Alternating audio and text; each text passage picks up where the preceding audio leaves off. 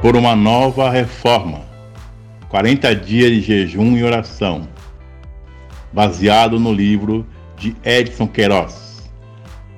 Uma iniciativa da Comunidade Batista da Paz de São Vicente.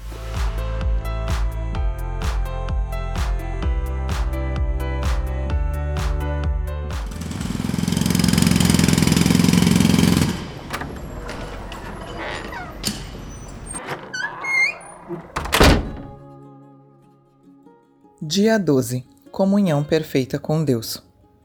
E quando vocês orarem, não sejam como os hipócritas. Eles gostam de ficar orando em pé nas sinagogas e nas esquinas, a fim de serem vistos pelos outros. Eu lhes asseguro que eles já receberam sua plena recompensa. Mas quando você orar, vá para o seu quarto, feche a porta e ore a seu pai que está em secreto. Então seu pai que vem em secreto o recompensará. E quando orarem, não fiquem sempre repetindo a mesma coisa, como fazem os pagãos. Eles pensam que por muito falarem serão ouvidos. Não sejam iguais a eles, porque o seu Pai sabe do que vocês precisam, antes mesmo de o pedirem. Mateus 6, 5, 8. O princípio que estudamos ontem sobre obras de justiça está aqui aplicado na questão da oração. Novamente entra o conceito da motivação. Por que oramos? A oração é uma atitude normal na vida do cristão. Jesus não está ordenando que oremos. Ele simplesmente afirma: quando vocês orarem, pois o cristão deve orar sempre. Paulo ampliou o conceito afirmando: orai sem cessar. 1 Tessalonicenses 5,17. A questão, portanto, não é orar, mas uma condenação dos pensamentos secretos quanto à motivação da nossa oração.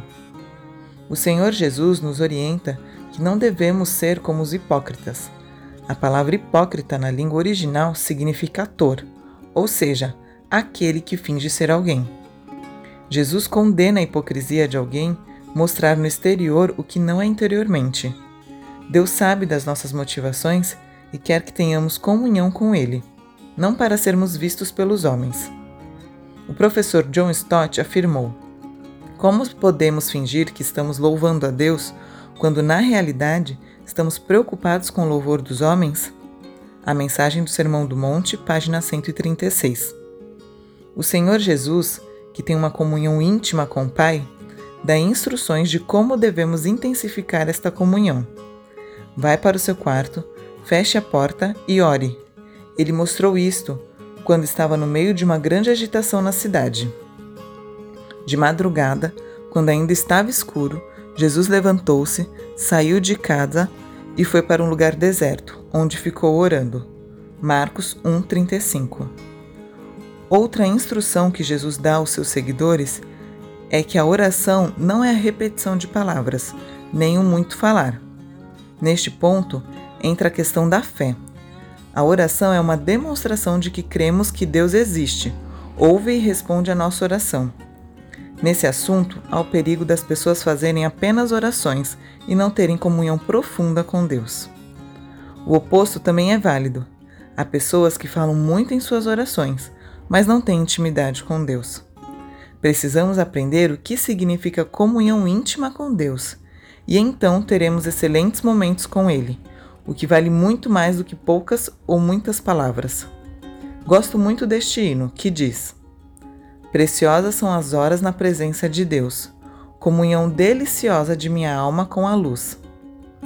A última afirmação de Cristo é que Deus sabe do que precisamos antes de pedirmos. É uma afirmação maravilhosa, pois mostra que Deus está interessado em nos dar o que precisamos e não o que queremos. Há muitos líderes ensinando que Deus vai dar o que você pedir e se esquecem de que a Bíblia exorta. Quando pedem, não recebem, pois pedem por motivos errados, para gastarem seus prazeres. Tiago 4:3. Portanto, devemos cuidar da nossa motivação, não orar para sermos vistos pelos homens, crescer na comunhão com Deus, não ficar usando de repetições e confiar nas promessas e amor do Pai. Oração. Senhor Jesus, ajuda-me a crescer na intimidade contigo. Quero conhecê-lo profundamente na oração e no estudo da palavra. Ajuda-me a disciplinar o meu tempo e ter um momento diário especial em tua presença. Amém. 1. Um, peça ao Espírito Santo que lhe ajude a ter mais tempo de oração. 2. Tome a decisão de levantar mais cedo para ter comunhão com Deus na oração e na leitura da palavra. 3. Peça a Deus que o livre da hipocrisia de querer mostrar ser mais espiritual que os outros. 4 ore por uma nova reforma. Que cada cristão tenha um tempo a sós com Deus diariamente.